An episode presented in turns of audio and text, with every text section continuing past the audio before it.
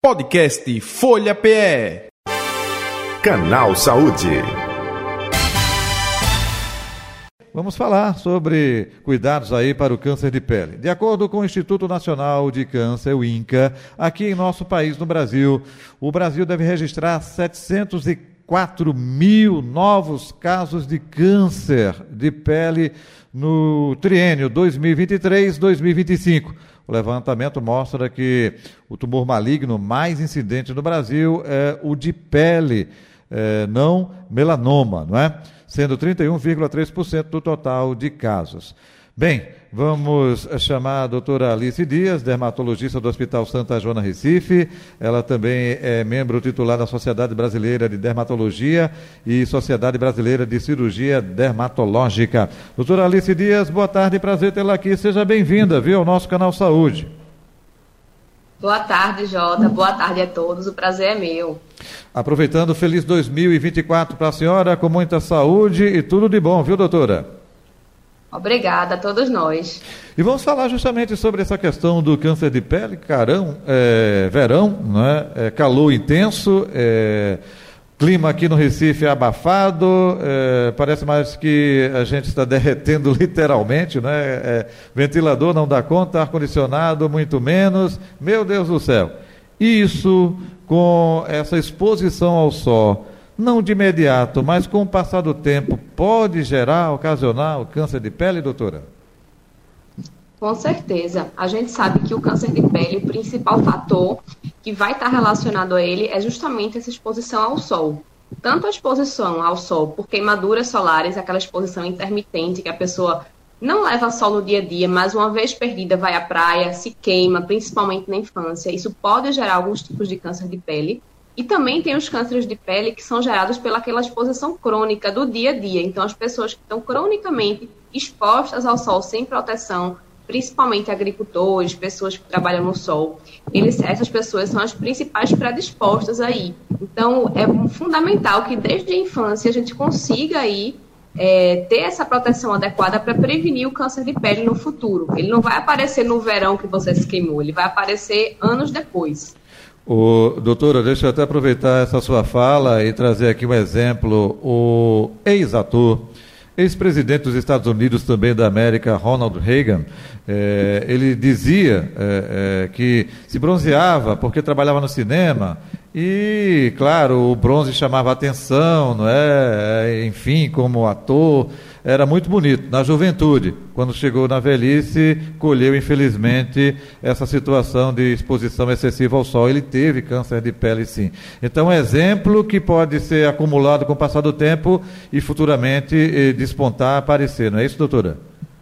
Isso, com certeza. Uhum. E tem muita. Antigamente, a gente acredita, as pessoas acreditavam né, que apenas quem se queimasse no sol é que teria essa chance de ter o câncer de pele, mas que o bronzeamento isso não causaria. E hoje a gente sabe que não. Tanto quem queima quanto quem bronzeia apenas é, essas duas pessoas elas estão predispostas ao câncer de pele, uhum. porque normalmente a queimadura solar ela é causada pela radiação ultravioleta B e o bronzeamento pela ultravioleta A, penetra mais profundamente. E a gente sabe que as duas elas são causa de câncer de pele. Então não tem como a gente dizer, como muitas pessoas acreditam, que exista um bronzeamento saudável. A gente não consegue ter essa medida. Então, o ideal realmente é não bronzear. E para quem gosta daquela cor, da marca de biquíni, enfim, de ter aquela cor bronzeada, hoje em dia a gente tem os autobronzeadores, que é uma substância que vai reagir na pele e vai ficar feito uma maquiagem ali. Então a gente consegue ter um efeito de bronzeado, mas sem realmente estar tá tendo aquele dano, né, que Entendi. o sol daria. Entendi. O, o doutor, é importante também, até sobre isso que a senhora eh, falou agora, é, na periferia, né, bronze de laje, que eh, bota fita, enfim, para ficar a marquinha do biquíni, essas coisas, infelizmente é utilizado. É, e tem um bronze artificial também. Esse bronze artificial em cabines também causa câncer, causa? Com certeza. Inclusive é muito pior, porque a radiação do bronze artificial é exclusivamente a radiação UVA, que ela penetra mais fundo. Antigamente se achava que não causava câncer de pele, que era só a UVB. E hoje a gente sabe que causa. E essa radiação UVA que está presente nessas cabines, ela está bem mais concentrada, 3, 4, algumas cabines até 10 a 12 vezes mais concentrada aquela radiação radiação do que a radiação do sol. Então, uma pessoa que iria bronzear, por exemplo, aí em duas horas no sol, ela consegue bronzear numa cabine em 15 minutos, em 20 minutos. Então, você veja a concentração de, de radiação ali, e isso, consequentemente, vai aumentar muito o risco de câncer de pele. E o nosso principal medo aí é do melanoma, que é um tipo de câncer de pele mais agressivo, tem a maior letalidade. E a gente sabe é, que essas cabines elas já foram proibidas pela Anvisa há muitos anos atrás, justamente porque se comprovou é, esse risco aumentado do câncer de pele.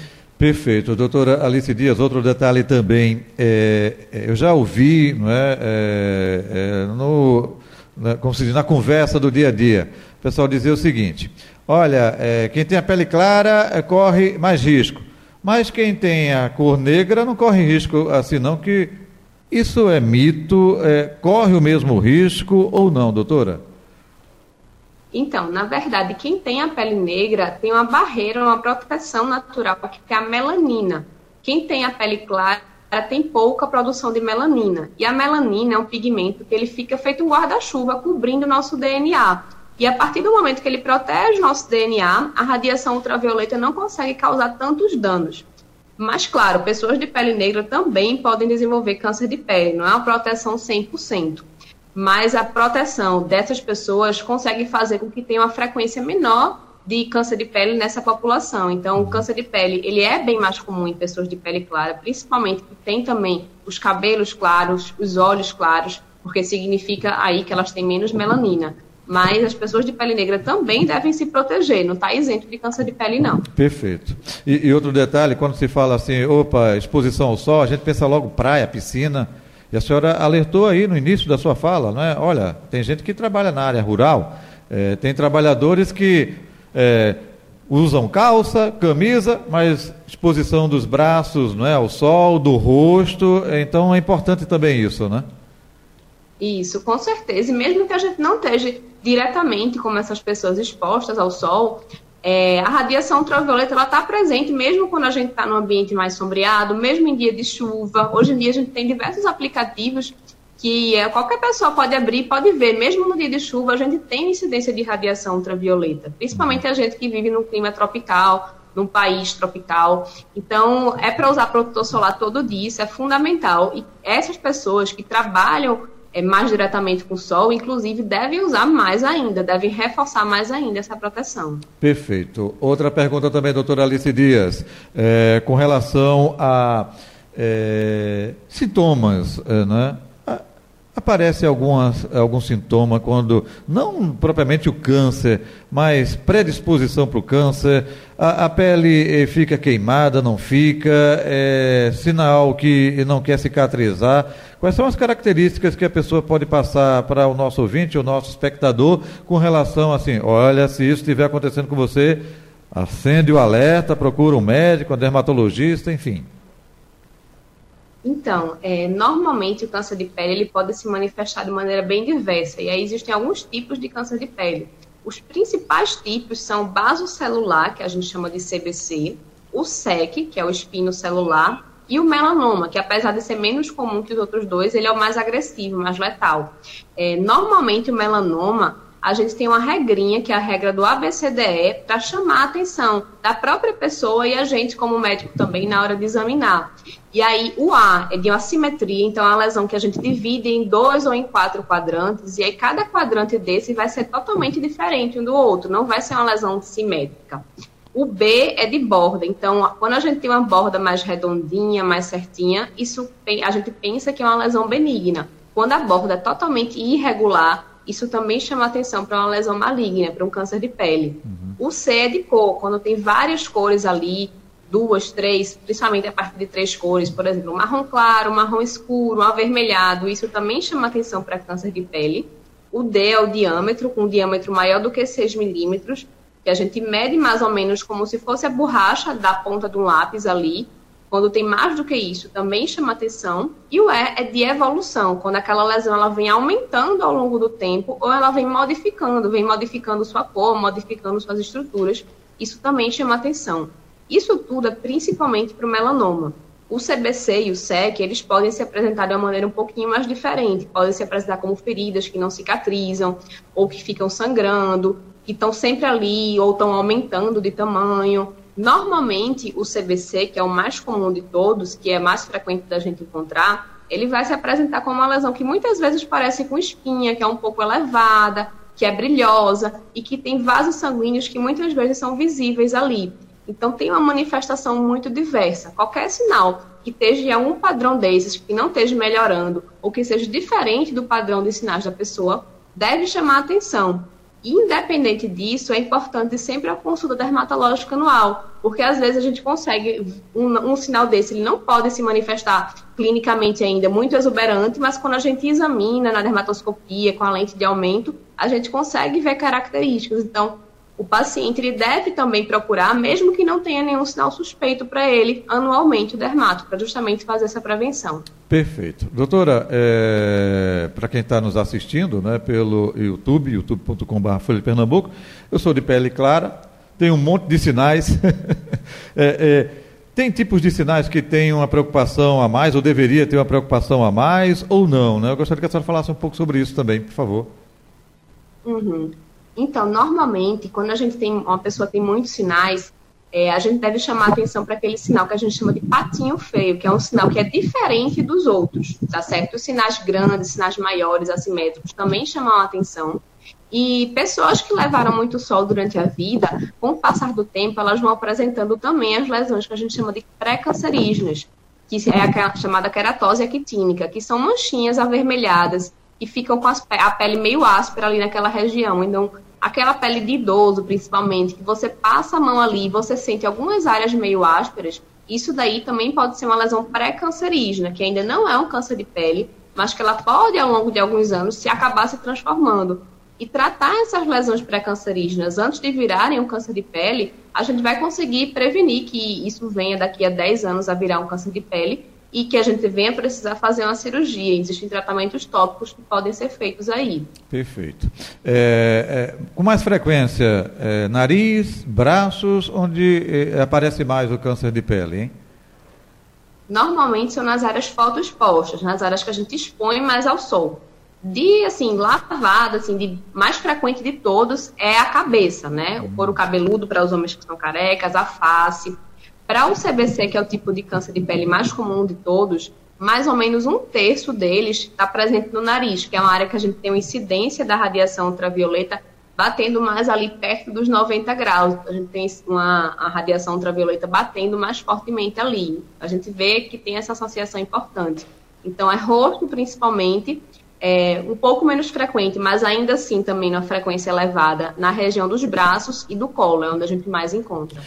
Para quem tem, é, não necessariamente na família, ou teve é, alguém com câncer de pele, mas na família teve outros cânceres. Tem uma preocupação também ou não tem nada a ver uma coisa com a outra?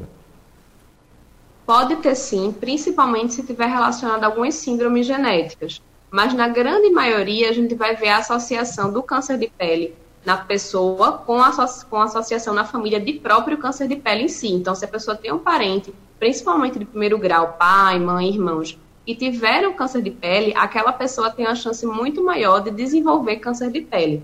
Em relação aos outros cânceres, não é tão comum assim a gente ver essa associação, e é realmente mais associado quando tem alguma síndrome genética e a pessoa normalmente é, vai estar em investigação para isso, vai saber. Uhum. Doutora Alice Dias, outro detalhe também, claro, a gente está falando de uma exposição prolongada ao sol, não é? ou com é, pouco espaço de tempo, mas com uma frequência muito grande.